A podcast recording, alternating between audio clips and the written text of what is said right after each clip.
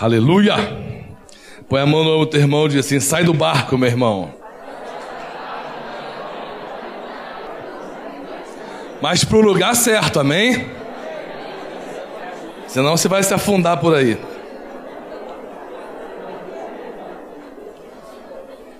Amados, nós estamos compartilhando com vocês a respeito desse conflito de paternidade com relação a Deus e as estruturas que nós recebemos na nossa vida e que precisam ser bem definidas para que a gente possa desenvolver o projeto que Deus tem para cada um de nós. E eu estou mostrando para vocês que uma das coisas que impede o fluir da nossa vida é a mentalidade que nós temos opressora.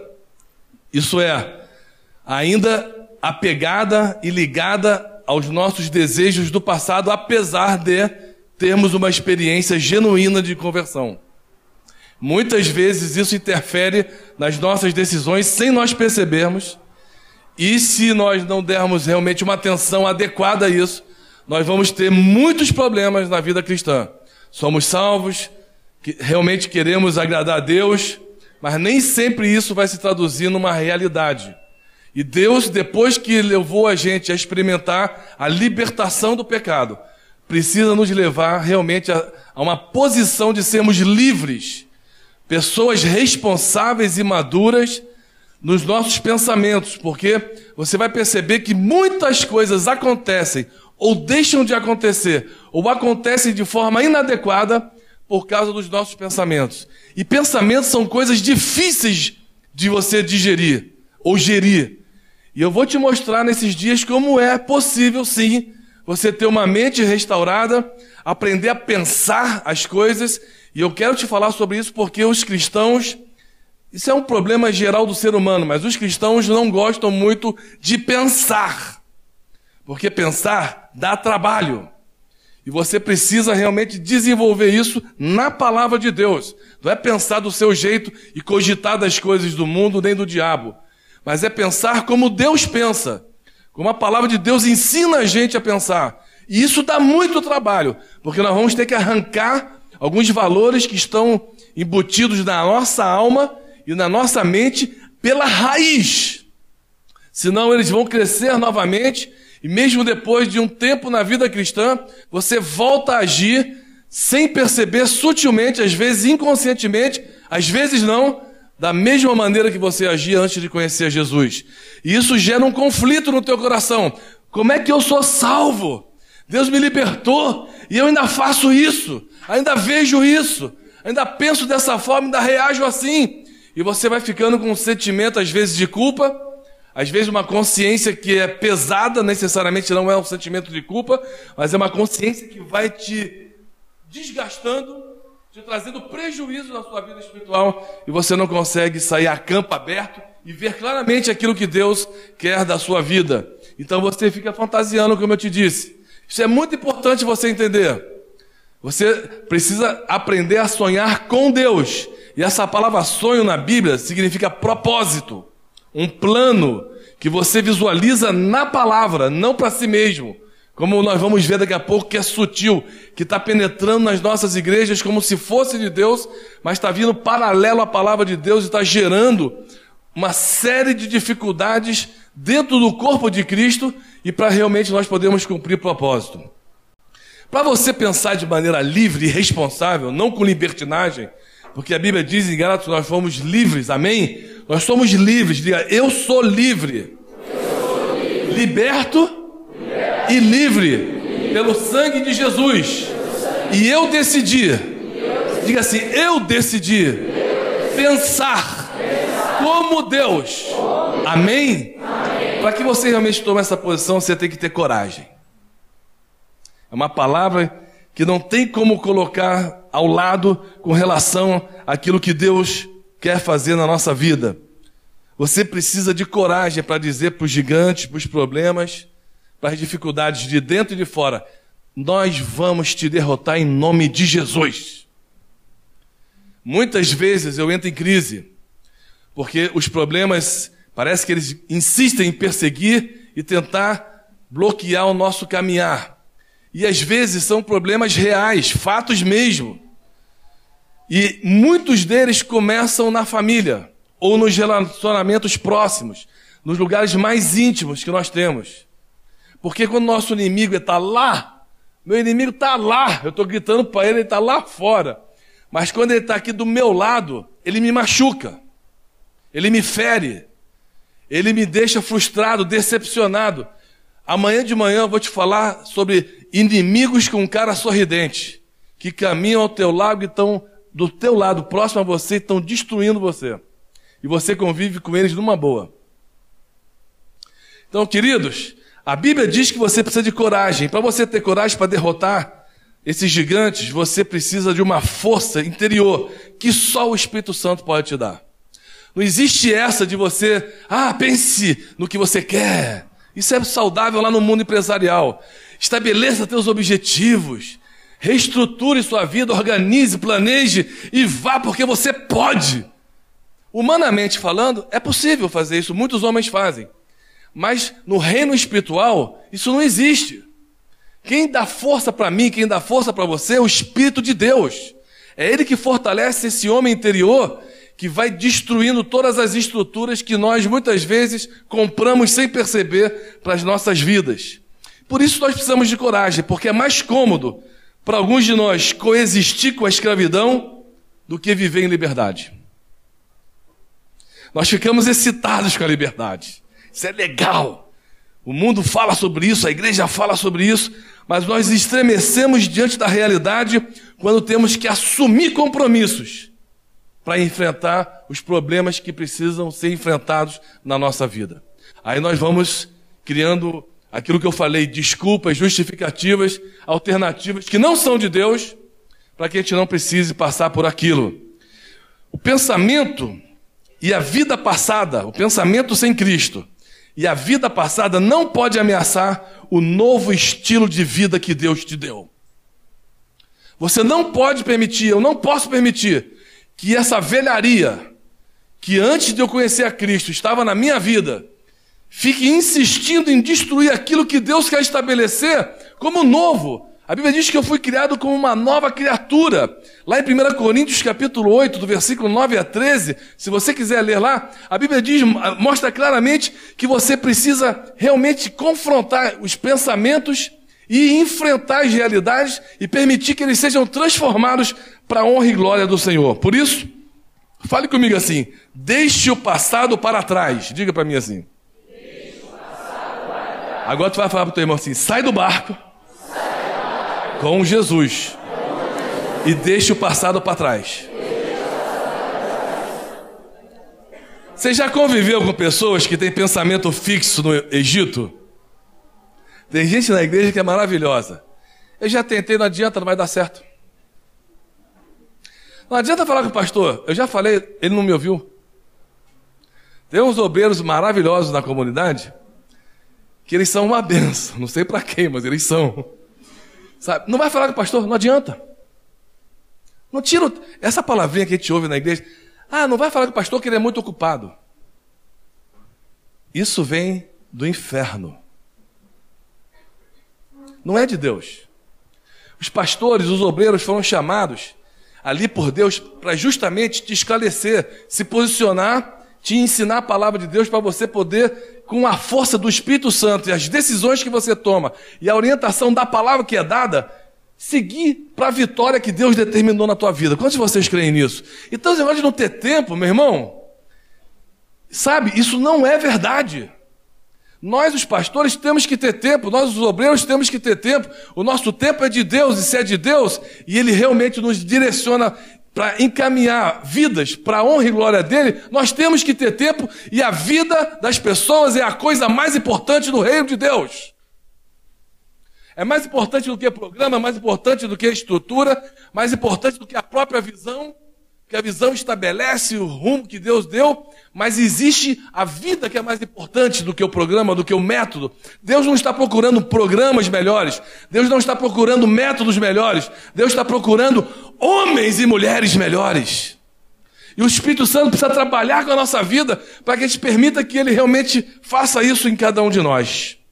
Cuidado com essas pessoas que a gente caminha, que estão dentro da igreja, bloqueando as pessoas. Uma moça chegou para mim, isso acontece muitas vezes, mas eu vou dar só um exemplo.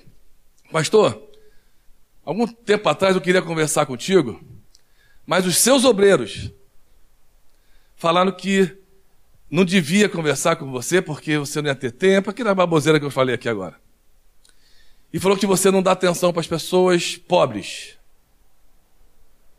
Aí eu falei assim, bom, então me diga onde é que estão os ricos que eu quero conversar com eles. Porque a nossa comunidade é uma comunidade de gente simples. As pessoas estipulam uma imagem que elas acham que nós temos ou você tem e começa a ver você assim, projetar você dessa forma. Você já percebeu? E elas passam informação sobre coisas que não são verdadeiras. E eu fiquei na maior dúvida. Aí eu pensei assim: não, eu vou falar com o pastor Bandeira. Eu quero ver se isso é verdade. Eu atendi ela normal, com o maior carinho, abri espaço no escritório, ela foi lá e ela precisava resolver uma aflição que ela estava vivendo, ela se converteu. O marido dela não era convertido, e eles não eram casados oficialmente, e eles queriam ajeitar a vida deles, e nós ordenamos, encontramos com o marido, o cara não queria vir, o cara é muito estranho. Deus foi muito gracioso que aquele cara se converteu, eu creio em milagres, em nome de Jesus. E o cara está firme na igreja, ela está firme na igreja. Depois de tudo isso, fiz o casamento, eu e minha esposa fizemos o casamento deles. Depois de algum tempo, me, ela me entregou uma cartinha, contando tudo isso. Primeira vez que eu fui te procurar, fulano e fulano me entregou o obreiro. Falou isso, isso, isso, isso. E eu pensei isso, aí você não vi nada disso em você, pelo contrário, você fez isso, você fez aquilo. Entendeu? E aí depois ela mostrou como que se ela tivesse acreditado naquela ladainha infernal, como ela estaria mal hoje, não teria resolvido os seus problemas, ficaria decepcionada com a imagem de um homem que para ela representava aquilo que Deus quer, e é verdade, não adianta fugir disso. O mundo olha para você, meu irmão, minha irmã. Você não, pode ser, não precisa ser pastor nem pastora. Eles querem ver Deus. Hoje de manhã eu te perguntei: quem vê a mim vê o Pai. Se o mundo perguntar para vocês, cadê Deus? Coloca a mão no teu coração. Você vai responder para o mundo: quem vê a mim vê Deus. Ah, não, pastor, isso é muita responsabilidade. Claro, a responsabilidade é só para quem é livre. Para quem sabe quem é. Em nome de Jesus, amém? Tá entendendo? Você tem que falar, anda comigo, ver o que eu faço, como é que eu trato as moças, como é que eu trato os rapazes, como é que eu trato minha esposa, meus filhos, as pessoas, como é que eu reajo quando a coisa não fica bom, não fica boa. Quando acontece, aí você vai ver quem é Deus. Que Deus que você iria mostrar para uma pessoa que você convidasse a andar com você um mês? É essa realidade que Deus está querendo apresentar para mim e para você. Isso precisa de coragem mesmo. A Bíblia diz que algumas pessoas estão tão ocupadas tentando superar o seu passado que não tem tempo para viver o futuro. Eu tenho encontrado gente, pastores, vocês também. Ai, sabe aquela ladainha? Aí Deus mandou a cura interior, que na verdade é santificação, né? É um nome diferente para a cura interior hoje, para santificação. Deus precisa trabalhar com as nossas emoções? Precisa. Porque muitos de nós estamos bem no espírito, obrigado, mas a nossa emoção parece um queijo suíço. Tu já viu aquele queijo cheio de buraquinho? Meu irmão, minha irmã, eu conheço gente séria de Deus, que tem tempo no reino, que tem uma visão maravilhosa. Eu vi igrejas se dividindo, irmãos se afastando, pessoas atropelando outras dentro da igreja, porque no espírito, na palavra, estavam bem. Mas na hora do vamos ver das emoções havia ciúme, competição, comparação. Você se compara com pessoas que estão acima de você e se sente pequeno. Aí você pega um pequenininho e já se sente bem. Aí você fica num nível de ingrato, de comparação para poder se sentir bem e continuar vivendo sem morrer, sobrevivendo. Eu vou falar um pouquinho sobre isso depois. É uma questão é, ingrata. E pessoas com emoção fragilizada. Claro, existe uma procedência, mas a Bíblia diz para você rever o passado, Ageu diz, capítulo 1. Mas não mandou você parar lá e deixar de fazer o que você tem que fazer por causa das coisas que você considerou que você viu na sua vida no passado. Não importa, é claro que machuca, é claro que fere, tem que tratar, tem que encarar a responsabilidade, mas a Bíblia mesmo mostra isso e a realidade mostra, não importa se você veio, se teus pais queriam você, se você foi fruto de um adultério, uma pessoa, teu pai adulterou, tua mãe adulterou e você nasceu, se você não foi cuspido na terra toda, meu irmão. Deus tem um propósito. Quando você nasceu, Deus já estabeleceu um propósito. É claro que a maneira que você entrou talvez não seja a melhor de todas. Mas Deus tem um plano para isso. E se você ficar se amarrando com isso, você não vai viver o futuro. Você não vai entender o que Deus quer no presente, vai perder a perspectiva do que Deus quer no futuro e não vai realizar a obra de Deus. E a Bíblia diz em Filipenses: desenvolvei a vossa salvação. Quem é que tem que desenvolver? É o Espírito Santo? É Jesus? Quem é? Ele diz: desenvolvei. Está falando com quem? Comigo, com você. Diga comigo. Fala assim. Eu tenho que desenvolver minha salvação. Amém? Você é convertido? Quantos de vocês já nasceram de novo, de fato, aqui? Levanta a mão. Tem gente que não levantou, está em dúvida ou está com preguiça? Vou perguntar de novo: quem já nasceu de novo nesse lugar? Quem é responsável de desenvolver a sua salvação? E você então usa licitamente os pastores, a igreja, todos os recursos que Deus te dá hoje, que são amplos, infinitos.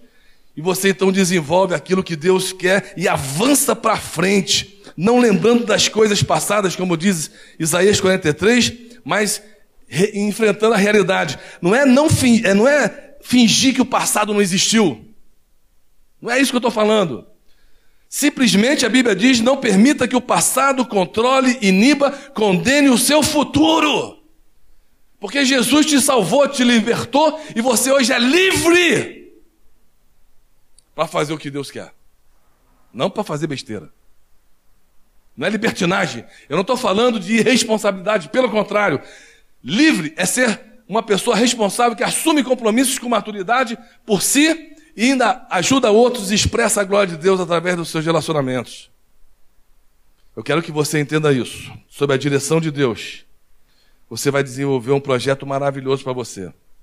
Você foi chamado para a liberdade. Está na hora de crescer. Diga para o teu irmão assim: está na hora de crescer, meu irmão. Você já conversou com gente adulta que é infantil? Quantos de vocês já conversaram? Com gente adulta que é infantil. Aí de vez em quando alguém tem coragem e fala assim, você parece uma criancinha. Aí o cara entra em crise. Eu não sei como é que chama aqui, mas lá em Curitiba a gente fala de milindre, sabe? Milindre. Aqui em Porto Alegre é milindre também. Conhece pessoa melindrosa?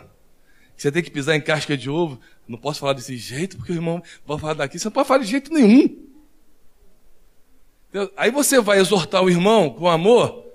Aí o irmão, ninguém fala a verdade para o sujeito. O cara está se enredando na lama, no pecado, numa vida de derrota. E você vai lá, assume coragem, exorta com amor. Tem maneiras de exortar correta. E aí a pessoa se ofende com você que está falando a verdade, que quer o bem dela e se volta contra você. Você já percebeu isso? Aí a pessoa, em vez de te agradecer, fica. Às vezes ela não fala nada, mas ela sai cuspindo fogo por dentro. Depois ela arma uma situação contra você. Queridos, as pessoas hoje elas não querem ser ensinadas, elas não querem ser corrigidas, elas não querem aprender a pensar, não querem assumir responsabilidade nem a verdade. Elas querem problemas que sejam resolvidos imediatamente, alívio imediato. Elas não querem a verdade. Elas querem alívio imediato das suas ansiedades, dos seus problemas pessoais e etc. E isso não é assim que funciona. Você tem que crescer. Eu tenho que crescer. Está na hora de crescer. Por isso agora você vai falar assim. Põe a mãozinha no ombro, irmão. Livre-se do mau cheiro do Egito. Porque a igreja do Senhor, diga, não aguenta mais o cheiro de cebola do passado na tua vida.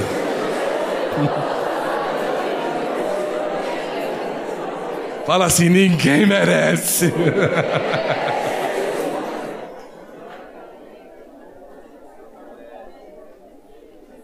Amém? Uma vez eu fiz uma besteira, eu estava até compartilhando com o Tobinho, com a Pipe ontem, que a gente foi lanchar junto. O meu sogro falou que quando a gente ficava gripado era bom comer dois dentes de alho. Puro. Com pão. Aí eu peguei Comi, fui para casa. Minha esposa já estava dormindo. Eu não sabia que o alho exalava cheiro. Eu entrei no quarto, todo fechado, minha esposa dormindo quietinho. E aquele cheiro de alho, assim. no meu corpo. A minha esposa, na hora, acordou. Amor, o que, que você fez? Nada. Você, eu comi alho. Saia daqui agora. Vai dormir no sofá. Você já, já, ficou, já sentiu o cheiro de alguém que come alho aqui na hora? Alguém já sentiu? Levanta a mão só para você saber. Você não sabe como é ruim, meu irmão. Ainda mais num ambiente fechado. Aqui é cheio de corpo e alho junto. É uma benção. Agora, pessoal, o mundo, nem a igreja não aguenta mais o cheiro da nossa carne e da cebola do passado. Nossas divisões, críticas, estão fazendo uma crítica construtiva. Você já ouviu isso? Tu já até falou eu também. Me mostra na Bíblia essa palavra crítica construtiva. Desde quando crítica é construtiva, pessoal? Você tem uma palavra de Deus, você diga. Se você não tem, você fica calado. Não existe crítica construtiva. Você tem que falar, fale segundo os oráculos de Deus. Dê uma palavra, mostre onde está havendo uma falha, um erro, e mostre a palavra de Deus e corrija o rumo. Crítica construtiva não existe. Então o cara critica você, critica o pastor, critica teu irmão. Tem gente, tem gente que é especializada. O cara é habilidoso, ele fez curso de crítica. Ele sabe tudo que os outros têm que fazer. Eu só não botei a plaquinha no meu escritório, mas ninguém entra mais lá porque eu falo mesmo. Eu coloquei assim: fechado para ideias. Tu tem uma ideia, meu irmão, vai botar em prática, não vem trazer para mim fazer. Porque o irmão chega para mim, pastor, tive uma ideia. Já me arrepia. Antigamente eu era bobão, agora eu sou bobo. Mas eu era mais bobo.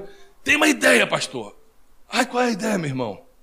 Aí o cara jogava aquela ideia para mim. Nossa, que tremendo. E era boa mesmo. Mas no fundo ele estava trazendo a ideia para mim, sabe para quê? Para eu fazer. Aí eu falei assim, pô, o cara foi embora, deixou a ideia comigo aqui. Aí, amém, né? Vou fazer mais uma coisa. Claro, não consigo fazer tudo, acabo fazendo mal feito. E o sujeito que deixou a ideia voltava. E daí, pastor? Não botou em prática? Ele passou a ser o meu verdugo. Ele deu a ideia e ficou cobrando de mim. Eu estava conversando com um empresário, dentre muitas outras coisas que a gente conversou, quando eu falei sobre isso, esse bandeira, que loucura. Sabe o que acontece? Rapaz, o cara, um empresário bem sucedido. Ele falou: sabe o que acontece? Eu pago um diretor para o diretor tomar decisões, planejar, rever, arrumar, organizar, botar para fora, para dentro, canalizar, fazer tudo. O cara chega para mim no meu escritório e fala assim: sabe aquilo aí? O cara é o dono da, da empresa. Sabe aquele negócio? Olha, eu tentei fazer, mas não consegui. Está aqui, porque o cara não deu, fulano não, não aceitou, foi difícil. E eu pegava o negócio, o diretor que eu pagava para fazer o trabalho, me trazia o trabalho, deixava na minha mesa, eu que sou presidente, ficava lá quebrando a cabeça e depois ele ficava me ligando. E daí, resolveu o problema? O diretor para o presidente. Vai fazer um negócio? Eu descobri que eu não pego mais macaco de ninguém. Ele falou assim: essas pessoas trazem macaco, deixam na minha mesa, eu tenho que dar comida, administrar o macaco e ainda, ainda prestar conta para o diretor. Só que eu pago ele para ele resolver o macaco dele. Então, quando ele vier com um problema, algum macaco, alguma situação, fala assim: meu irmão, eu te pago para você resolver o problema. Pega o macaco e leve, se você não resolver o problema, nós vamos conversar depois. Eu descobri que nós estamos cheios de macaco nas costas. É tua mãe, é teu pai, é teu irmão, é teu namorado, é tua namorada, é teu amigo na igreja, que coloca macaquinho para tudo que é lado nas tuas costas, você vai assumindo tudo. Tem gente que assume. E depois vem o cara cobrar de você os macacos que ele entregou e deixou nas tuas costas grudado. Já fizeram isso com você alguma vez? Pessoas deixaram responsabilidade para você fazer e o cara foi embora e largou na tua mão? Ou é só em Curitiba que acontece isso? Sabe? A verdade de Deus é inegociável. Não precisa abrir lá, mas anote, Êxodo 13, 17. Precisa abrir sim. Eu vou ler, senão. Eu quero terminar com isso daqui. Êxodo 13, 17. Presta atenção nesse versículo aqui. Estavam saindo do Egito. Capítulo 13, versículo 17. Quando o Faraó deixou sair o povo, Deus não o guiou pela rota da terra dos filisteus, embora este fosse o caminho mais curto, porque disse: se eles se defrontarem com a guerra, talvez se arrependam e voltem para o Egito. Assim, Deus fez o povo dar volta pelo deserto, seguindo o caminho do Mar Vermelho. Presta atenção. Deus olhou aquele povo com essa mente opressora, que transferia a responsabilidade, não assumia seus compromissos, ficava ligado no passado, sem ver o projeto de Deus. Esses caras vão me dar trabalho. Se eu levar eles direto para aquele lugar lá, não vai dar certo, porque eles vão chegar lá em cima eu vou responder a oração deles, eles vão conseguir conquistar isso, ter vitória naquilo, abrir caminho para aquilo, e quando chegar lá eles vão me dar trabalho. E o primeiro que deu trabalho para Deus foi Satanás. Porque Lúcifer caiu no momento de mais brilho, mais intensidade de brilho que ele tinha. Ele começou a achar que o brilho era dele. Foi nesse momento que ele caiu. E quando você sobe sem descer, sem experimentar o vale da sombra, o vale já é ruim, né, meu irmão? Agora o vale da sombra piora. Agora o vale da sombra da morte. Porque se você e eu não confiarmos lá embaixo no, naquilo que Deus está fazendo, Deus não vai poder delegar coisas lá em cima, porque nós vamos achar que fomos nós. E eu ouço isso toda hora na igreja. Essa obra funciona porque eu dou eu me sacrifico porque eu que pago o preço. Você paga o preço do quê, meu irmão? Do que, que eu estou pagando o preço aqui? Quem pagou o preço foi Jesus. Foi ele que pagou o preço, eu não tenho condição de pagar nada. Ainda ouço irmãos da, da televisão, oh, se você não tiver fé, se não tiver fé, pega carona na minha fé. Eu falei assim, meu Deus, esse cara é louco. É burro, é maluco. Está mandando o povo pegar carona na fé dele. Ele não sabe o que está pedindo. Vocês já ouviram isso na televisão? Quem já ouviu? Pega carona na minha fé. Que pega carona na minha fé, rapaz? Você tem que pegar carona na fé em Cristo, na palavra. Assumir o teu compromisso. E aí você vai vendo como que a coisa fica difícil. Você transfere responsabilidade, não assume aquilo que Deus quer e vai trazendo desgaste, prejuízo no caminho para pessoas milímetros, emocionais, pessoas que se sentem frágeis. Você é fraco, eu também. O poder de Deus é forte e aperfeiçoa você na sua fraqueza. Deus não está chamando nenhuma estrela, Ele quer uma constelação de pessoas hoje. E constelação é todo mundo junto. Dá a mão para o teu irmão do lado aí. Fala assim, nós somos uma constelação, diga. Juntos. Para a glória de Deus. Fala assim, eu não vou dar volta no deserto. O deserto é real, diga. Mas não foi criado para mim. É só lugar de passagem. Deus me trata lá e me leva para Canaã. Tu conhece gente que morreu no deserto? No ministério, na emoção? Não é para você. Deus fez isso aqui para que o povo mudasse de ideia. O povo mudou de ideia? Ó, desculpa a sinceridade aqui. O povo mudou de ideia? Não. O que que Deus, a Bíblia diz que Deus fez? Deus mudou de povo. Se você não mudar seus pensamentos, Deus vai mudar com você. Então, nós precisamos aprender a permitir que as fornalhas, as adversidades, as tribulações façam parte do pacote do reino que Deus tem intenção de nos levantar, nos fortalecer para quando nós chegarmos lá em cima, a nossa mentalidade não venha nos arruinar. Assim como o diabo e muitos homens de Deus que caem e pessoas que se afastam do reino de Deus. Realmente dê glória ao Senhor. Tem gente que chega para mim assim, pastor, eu já tentei tudo, agora só Deus mesmo. Você já ouviu? Já falou isso? Por que o cara não falou no começo isso? Porque quando você fala só Deus mesmo, se você tivesse falado no começo, não tinha passado um processo de desgaste emocional, físico e tantas outras coisas. Então, queridos, existe uma coisa que impede eu e você de entendermos todo esse processo que eu estou querendo trabalhar com você. Você quer saber o que é a força mais poderosa do mundo? Não estou falando força espiritual agora, força do mundo mais poderosa é a tua vontade. Se Deus não conseguir quebrar esse negócio, essa cascadura que nós somos, a vida que está dentro não vai poder surgir. E nós esperneamos. Fala para o teu irmãozinho assim: para de espernear. Porque quanto mais você espernear, fala, o deserto vai aumentar. E não adianta repreender, diga. Porque é Deus que está aumentando o teu deserto. Pastor, Deus não falou ali? Foi Deus que aumentou o tempo do povo no Egito ou foi o diabo ali? Quem foi? Está na Bíblia ou não está na Bíblia? Deus disse: Esse povo vai ver o problema, vai recuar e vai me deixar na mão. Vou tratar deles. Agora, se eles se deixassem tratar como Josué e Caleb, eles precisavam ficar 40 anos no Egito? Nós sabemos que não. Só que nós não aprendemos com a história, com os erros do passado. Nós fazemos a mesma coisa na nossa vida pessoal. É difícil. Eu tomei uma decisão de mudar.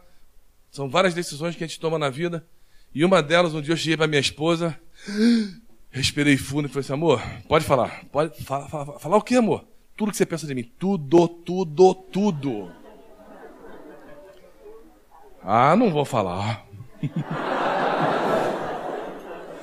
Eu tava com aquela. Fala antes que eu desista. Ela respirou. Ela não falou tudo, mas quase tudo. Eu já entrei em crise. Ah, eu não sou assim, não. Você acha isso? Eu? Você já percebeu como a gente é iludido sobre nós mesmos? Eu vou trabalhar um pouquinho com isso, como é que Deus usa os instrumentos que são os teus irmãozinhos para falar coisas que você não gosta, que são realidades que só você não vê, todo mundo vê. E se você não se deixar tratar, não vai para frente. Então, meu irmão, minha irmã, eu sei que é difícil o que eu vou falar agora, tá? Mas é bênção. Quantos de vocês querem a bênção de Deus? Mesmo? Posso falar? A verdade. O que, que você acha de Judas? Que traiu Jesus? Qual é a visão que você tem dele? A Bíblia diz, em 2 Coríntios, capítulo 10, versículo 4 e 5, que os nossos pensamentos são fortalezas que o diabo usa para afastar Deus e destruir o ser humano. O que, que é? A Bíblia diz lá em 2 Coríntios, capítulo 10, versículo 4 e 5. São fortalezas do diabo. Ele sabe que as coisas começam aqui. Na decisão, na vontade, onde nós precisamos ser quebrantados, onde Deus precisa operar para fluir no nosso espírito. Quais são os limites do nosso pensamento, o alcance? Jesus mostrou claramente que a nossa enfermidade estava aqui. O que procede do teu coração, teus pensamentos é que traz o problema. E ele mostrou claramente que toda a nossa parafernália carnal e infernal é produzida por um coração que não conhece a Deus. Dúvidas, incredulidade, adultérios, mentiras, prostituição, manipulação, falsidade.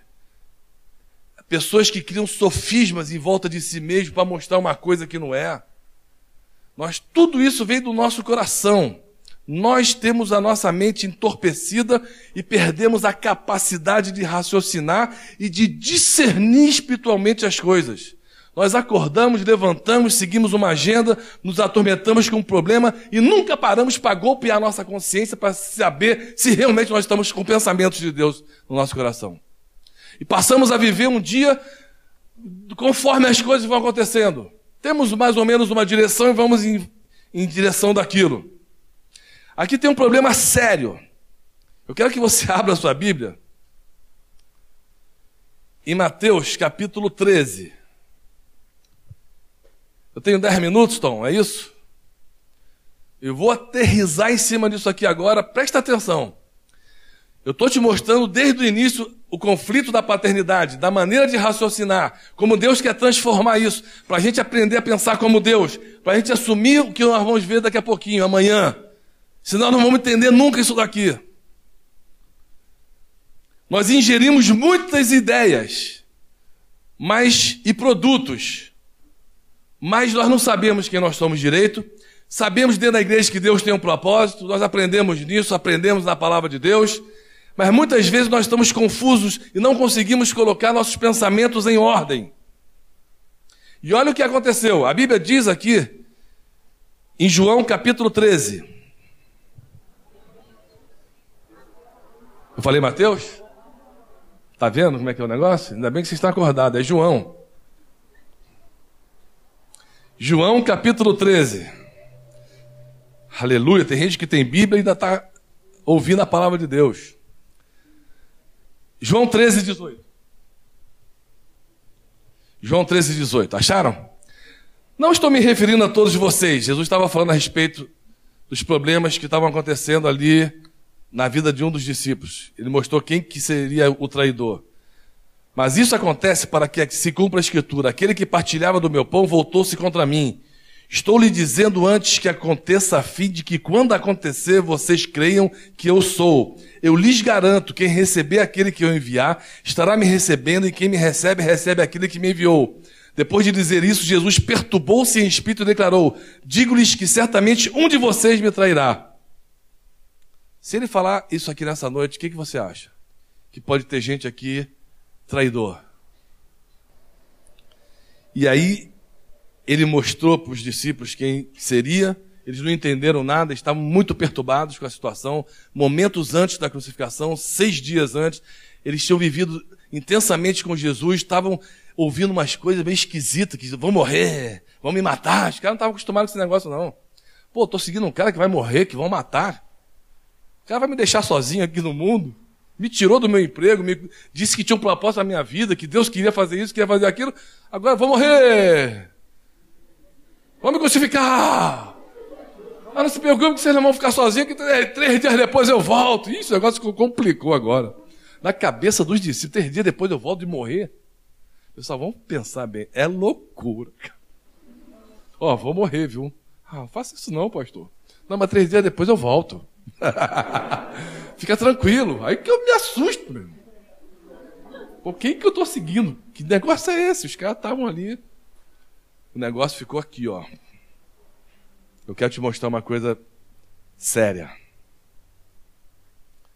Durante toda a vida de Judas, se você estudar a vida de Judas, ele era tido como um discípulo calmo, culto e o menos que envolvia Jesus em situações de tensão. Sabia disso? Dá uma estudadinha na vida de Judas. Só que ele foi manifestando um caráter esquisito com algumas coisas. Sabe qual era o problema de Judas? Ele não se conhecia. Ele não era transparente, não pensava corretamente sobre seus problemas, sobre Deus, e isso afetou o seu relacionamento. Ele não soube mergulhar dentro de si e mudar as rotas da sua vida. E ninguém consegue pensar com lucidez quando está frustrado. E Judas, num certo momento da sua vida, se frustrou. Sabe com quem? Com Jesus. Ele vinha seguindo Jesus, ouvindo tudo aquilo que Jesus planejou para eles como propósito. Foi criada uma expectativa tremenda a respeito do reino de Deus. De repente, Judas começou a ouvir que Jesus ia morrer, que ele ia ser crucificado, que ia haver um tempo difícil. Aquele discípulo, por não saber pensar corretamente e não absorver e ordenar os seus pensamentos com relação àquilo que Deus vinha ensinando na pessoa de Jesus, ele se frustrou. E a nossa frustração está ligada a decepções que nós temos, que nos levam muitas vezes à traição ou algo mais forte ao abandono. Bloqueia a nossa inteligência, esmaga a nossa lucidez e nós não conseguimos mais entender o que está acontecendo. Ele se decepcionou com Jesus porque ele não permitiu que aquilo que Jesus ensinou entrasse no coração dele e se tornasse um propósito. Ele pensava diferente de Jesus. Pessoas que estão dentro da igreja e pensam diferente de você, do reino, do falando do reino, daquilo que é da palavra. Eles são potencialmente pessoas que podem vir atrair você, a igreja ou alguém. É como num lar. Você está ali com sua esposa, está com seu namorado, e você percebe que os pensamentos não se afinam, os propósitos não se estabelecem. Mesmo depois de conversar, as coisas parecem que não mudam. Sabe, você não consegue mais pensar, você entra numa situação que você fica esmagado.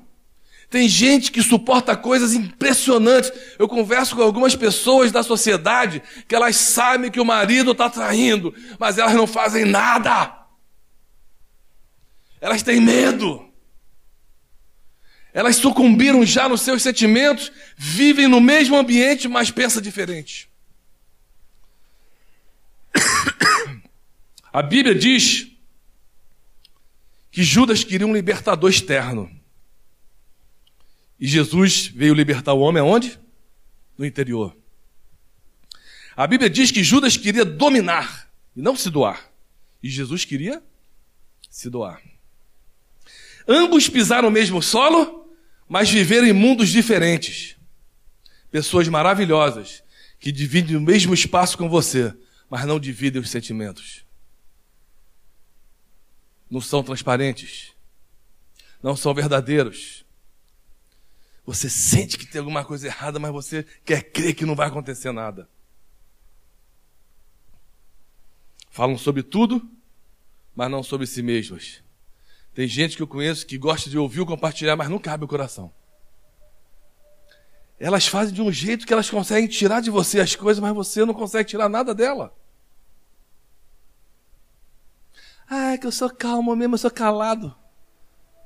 Você é tinhoso, safado, malandro. Isso não é de Deus. Se você não quer falar, não fica cutucando o outro para abrir o coração. Porque pessoas que ouviram você um dia, você já teve amigos que se decepcionaram, te frustraram? Pessoas que você abriu o coração e aquela pessoa usou de forma errada depois contra você aquilo? Quantos de vocês já tiveram essa experiência? Todo mundo na vida já teve, às vezes com os pais, amigos, dentro da igreja. E aí você vai se fechando. Você não vai se permitindo mais ter relacionamentos. Você convive na igreja com os mesmos irmãos, mas não divide o mesmo coração. Jesus disse: tem de vós o mesmo sentimento. Eu já vi pastores, já tive experiência própria. Pastores junto com a gente. Não adianta ter uma equipe de pastores juntos, de obreiros juntos, se o coração tiver partido. É o que Jesus disse: faccionados, sentimentos partidos.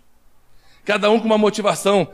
Esses são os meus discípulos. Se eu sair, eu levo junto. Aí você vê pessoas que não trabalham para o reino para fortalecer o corpo, elas trabalham para elas mesmas.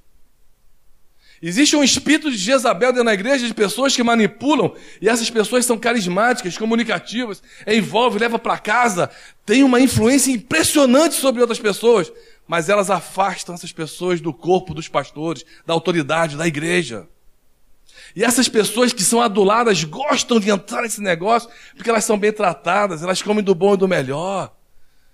Elas são pessoas lisonjeadas. E olha que eles sabem fazer isso, cara. E a Bíblia diz que Judas veio se decepcionando com Jesus. Nos últimos momentos foi horrível. Pô, vai morrer? Pô, então quem é aquele libertador? Quem é aquele cara que eu pensei que a gente fosse pegar uma espada e arrebentar com todo mundo e estabelecer o reino para sempre? Judas era um homem muito culto, meu irmão. Ele admirava Jesus. Mas em um certo momento, ele, Jesus e os discípulos se tornaram pessoas estranhas. Aí você ouve algumas pessoas na igreja, ah, eu estava tão bem aqui, agora estou me sentindo um peixe fora d'água. Irmão, se você está sentindo peixe fora d'água, tu já morreu e não sabe, porque peixe não vive fora d'água. Você já ouviu pessoas falando isso? Ah, eu estava aqui na igreja tão bem, pastor, mas eu estou me sentindo peixe fora d'água. Não estou me sentindo mais bem. O que, que diz que Deus te mandou você se sentir bem? Onde é que está escrito na Bíblia isso? Olha, eu morri para você se sentir bem.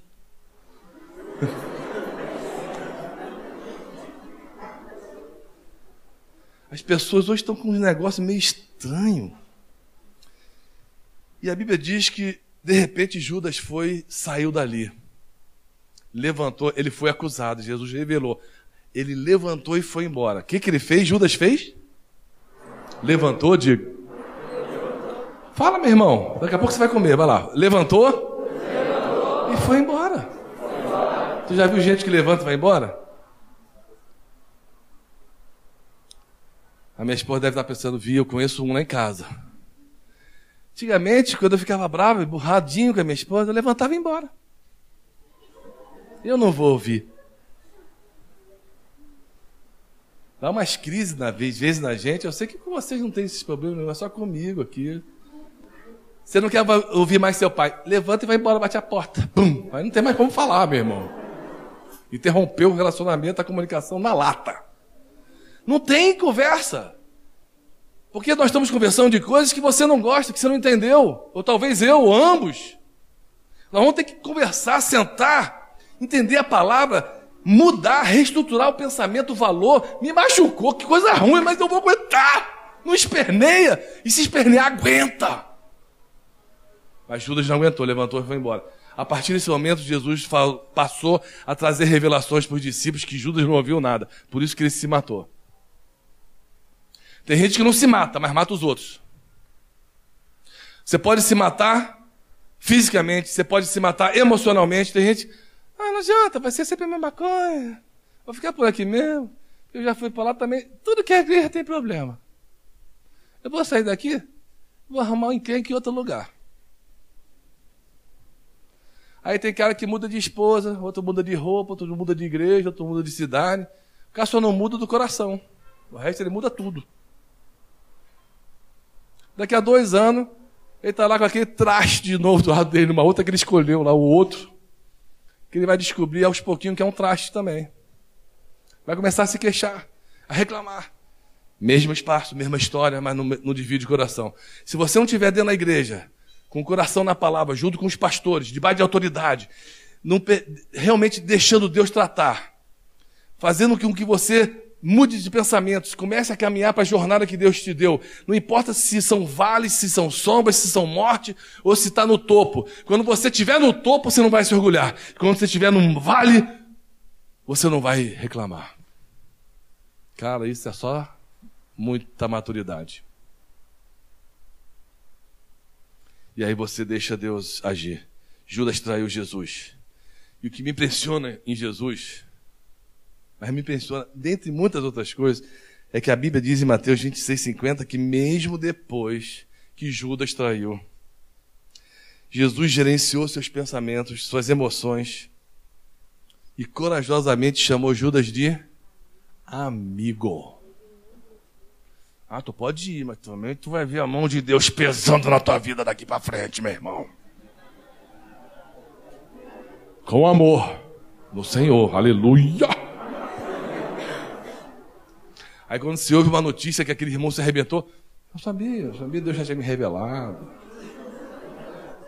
Chamou o cara de amigo. Ah, meu irmão, isso não é comigo não, cara. Eu não sei se é com você. Eu não tenho sangue de barata. Mas Jesus tinha sangue de barata? Não. Ele sabia quem ele era. Ele conhecia a sua paternidade. Nós vamos entrar nisso de uma maneira profunda. Ele estava perdoando Judas, mesmo antes de Judas pedir qualquer tipo de solicitação de perdão para Ele. Perdoa as nossas dívidas, assim como nós perdoamos aos nossos devedores. E eu quero te dizer o seguinte: Jesus sabia, porque sempre pensou, que Judas não estava planejando a traição dele durante aqueles três anos. Não estava. Judas não foi para lá planejando. Nem você entrou na igreja planejando que você ia fazer uma besteira um dia. Se é chutar o balde, atrair, amagoar alguém, decepcionar. Nem você entrou num casamento achando que não ia dar certo, não é? Ninguém vou planejar casar porque vai ser uma porcaria. E eu quero ser infeliz. Então vou casar. E depois que eu casar, eu vou aprontar porque eu quero ficar mal. Ninguém planeja isso, planeja? Mas acontece. A pessoa começa na igreja legal, no caminho está esquisito, daqui a pouco fica estranho, daqui a pouco não sei lá o que acontece com as pessoas, cada um tem um jeito e a coisa vai acontecendo. Sabe por que, que a Bíblia diz que Jesus sabia que ele não estava planejando tudo aquilo antes meses, durante meses? Por causa do preço que ele pagou pela traição. O preço que Judas pediu por Jesus era baixíssimo. Tinha valor nenhum para ele.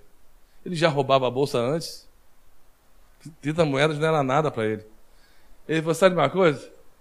Esse cara não é o cara que eu pensei que era. Ah, qualquer coisa aí, pode levar, que nem carro velho que você não quer mais. Pode levar. Quanto você dá? 30? Tá bom. Nem argumenta, nem, nem. Foi assim. Um cara inteligente, da linhagem do Zelote, super cabeça, não ia fazer isso com um homem como Jesus, com um preço tão baixo, tão ridículo, absurdo que foi.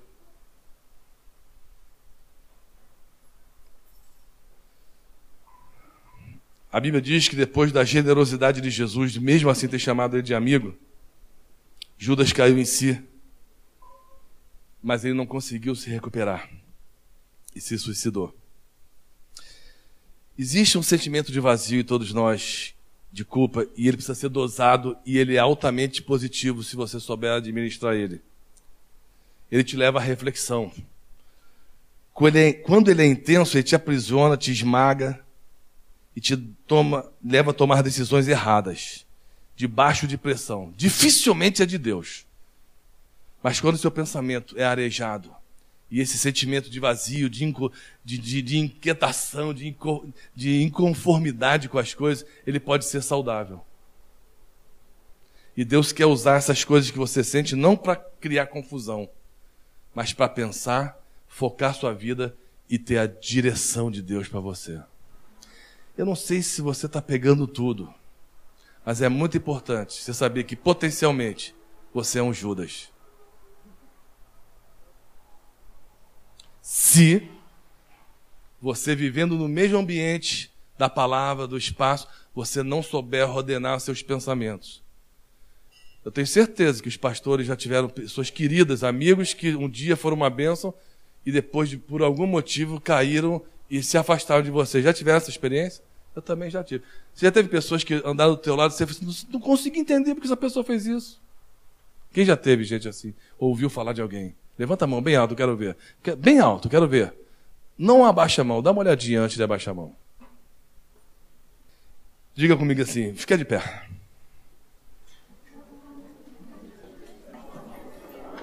Diga comigo assim. Jesus, bem forte, Jesus. tentou abraçar Judas, tentou abraçar. Mas, ele não quis. A Bíblia diz que Jesus superou o cárcere do medo e conseguiu relaxar na situação mais tensa que ele passou, que foi a sua morte. Porque ele pensava antes de falar e reagir nos ambientes onde ele andava. Que homem é esse? que investe tudo o que tem no ser humano, mesmo quando este o decepciona ao máximo. Mas o homem não faz a mesma coisa com Deus. Ele tinha a habilidade de celebrar a vida quando o mundo todo estava desabando na cabeça dele. Ele ensinou para os seus discípulos que o ser humano que erra é mais importante do que os erros que ele pode corrigir ou comete. Que o amor só existe quando temos direito de recomeçar tudo após falharmos. E esse mesmo direito é estendido às pessoas que nos frustram. Foi o que Jesus fez com Judas. Só há liberdade num lugar. Você sabe onde é que é? Dentro do teu coração. Se o Espírito habitar nele. Porque onde há o Espírito do Senhor, aí há liberdade. Abaixe sua cabeça. Que homem é esse que tem coragem de resgatar prostitutas e dizer que elas precederiam no reino dos céus a renomados religiosos de carteirinha?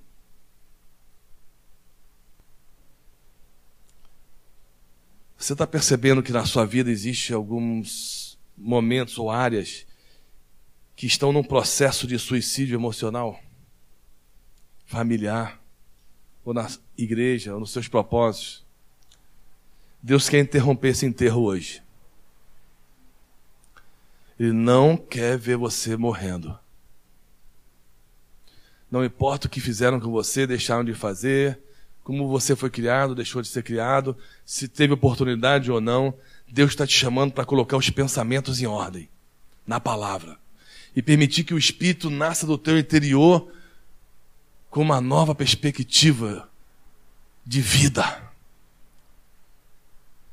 E que daqui a um tempo você jamais, em tempo algum, não, vai permitir que o teu fim seja o de Judas. Porque melhor é o fim daqueles que amam a Deus do que o começo. Deus quer que você termine bem, meu irmão, minha irmã. E nós precisamos assumir a responsabilidade pela nossa vida. E é isso que eu quero ministrar para vocês a partir de hoje à noite. Como fazer isso? Feche teus olhos.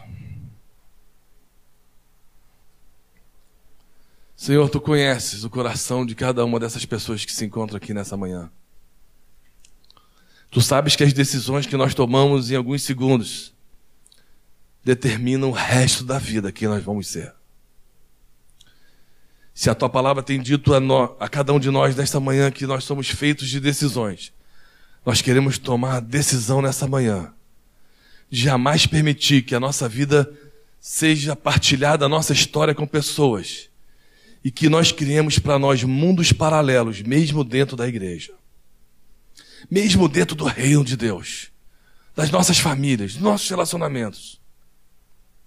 Nós queremos que o Senhor nos ensine a pensar, e a pensar na tua palavra, e discernir os espíritos dos homens, para que nós possamos ter capacidade espiritual de tomar decisões e de escolher caminhos mais altos do que nós temos hoje para nós.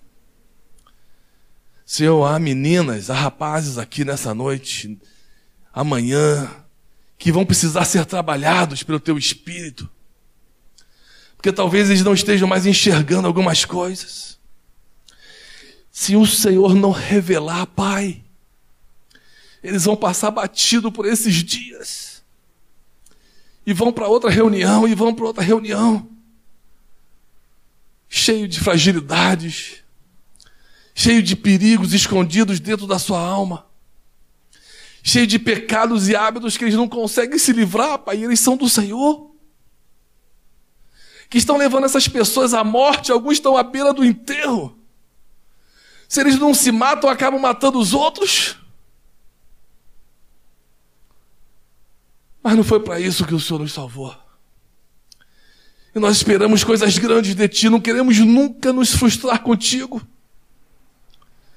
Permitir que o nosso coração se decepcione por não entendermos teus grandes e maravilhosos projetos para nós. Por isso, abre os nossos olhos nessa manhã. Assim como João, como Tomé, como Elias, tantos outros tiveram seus olhos abertos para ver o que ninguém consegue enxergar ouvir coisas que as pessoas não podem ouvir.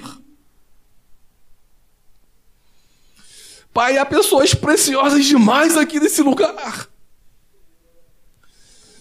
Nós não queremos que nenhum se perca, como Jesus falou.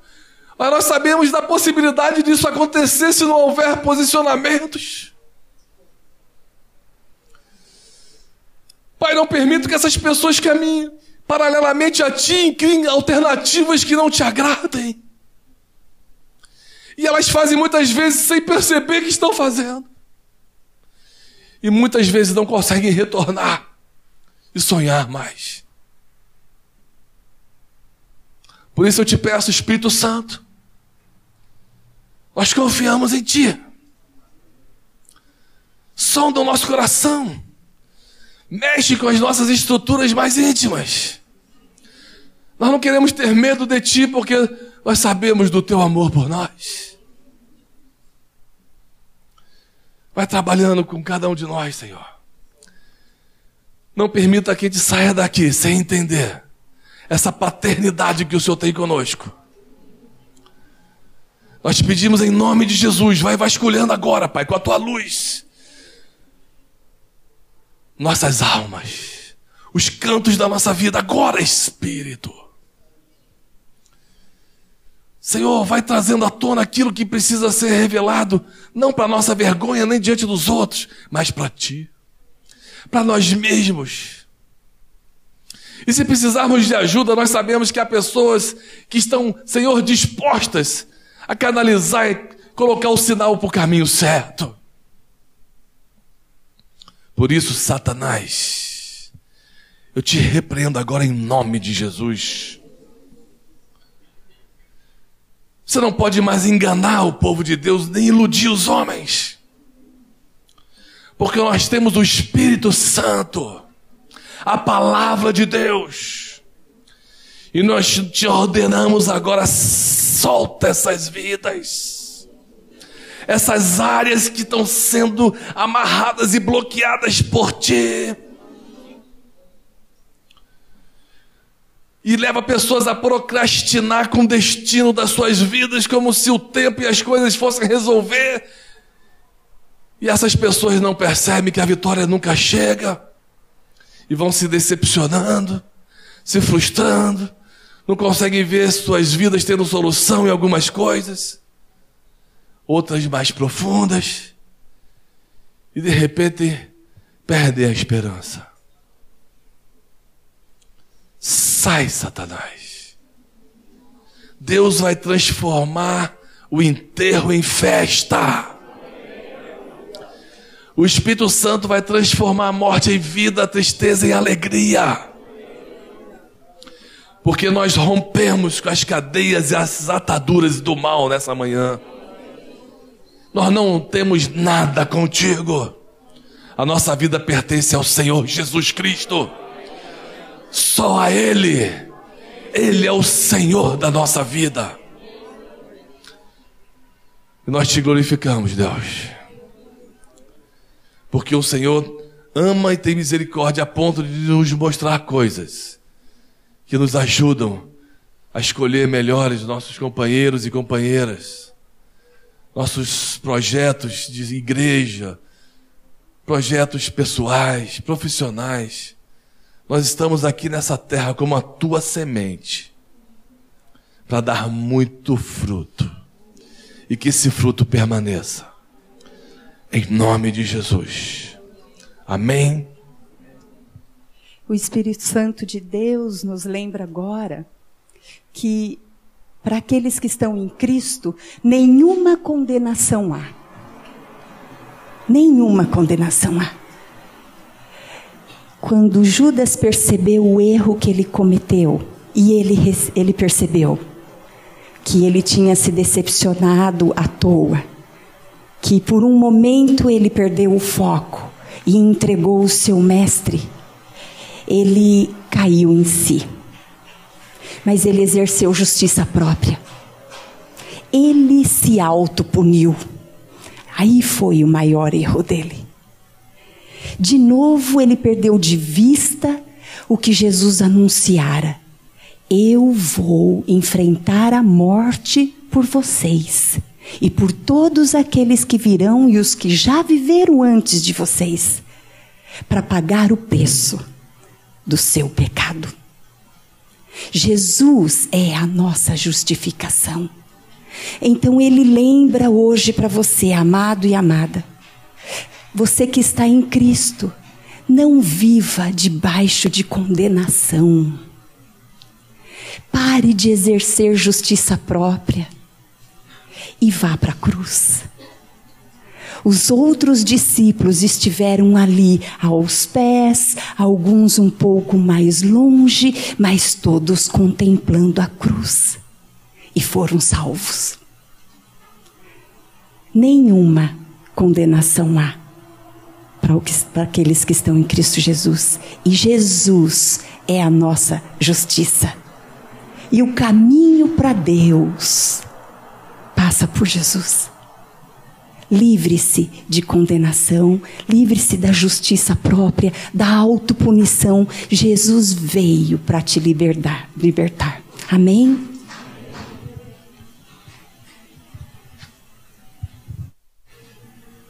Que está se machucando para atingir os pais.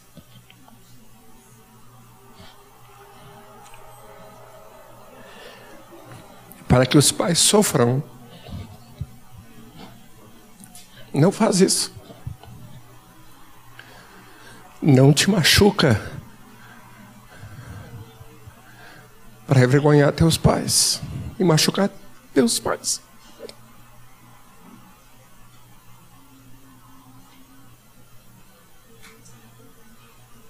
É isso que a Val falou. É um engano do diabo. Não te destrói para atingir teus pais. Se eles decepcionaram, ama eles. Só Jesus é perfeito. Não te machuca, não te destrói para atingir eles. Tu não vai ganhar nada com isso. Ao contrário, vai perder. Deus quer restaurar a família não destruir a tua vida e destruir a família.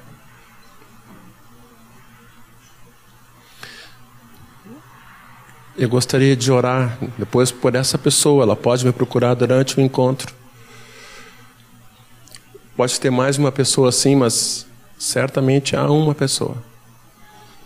Pois eu gostaria de orar junto com alguns irmãos, não só eu, e ela abriu o coração e não carregar que o Bandeira e a Val falaram, por favor, não carrega isso. Isso não é de Deus. Bem,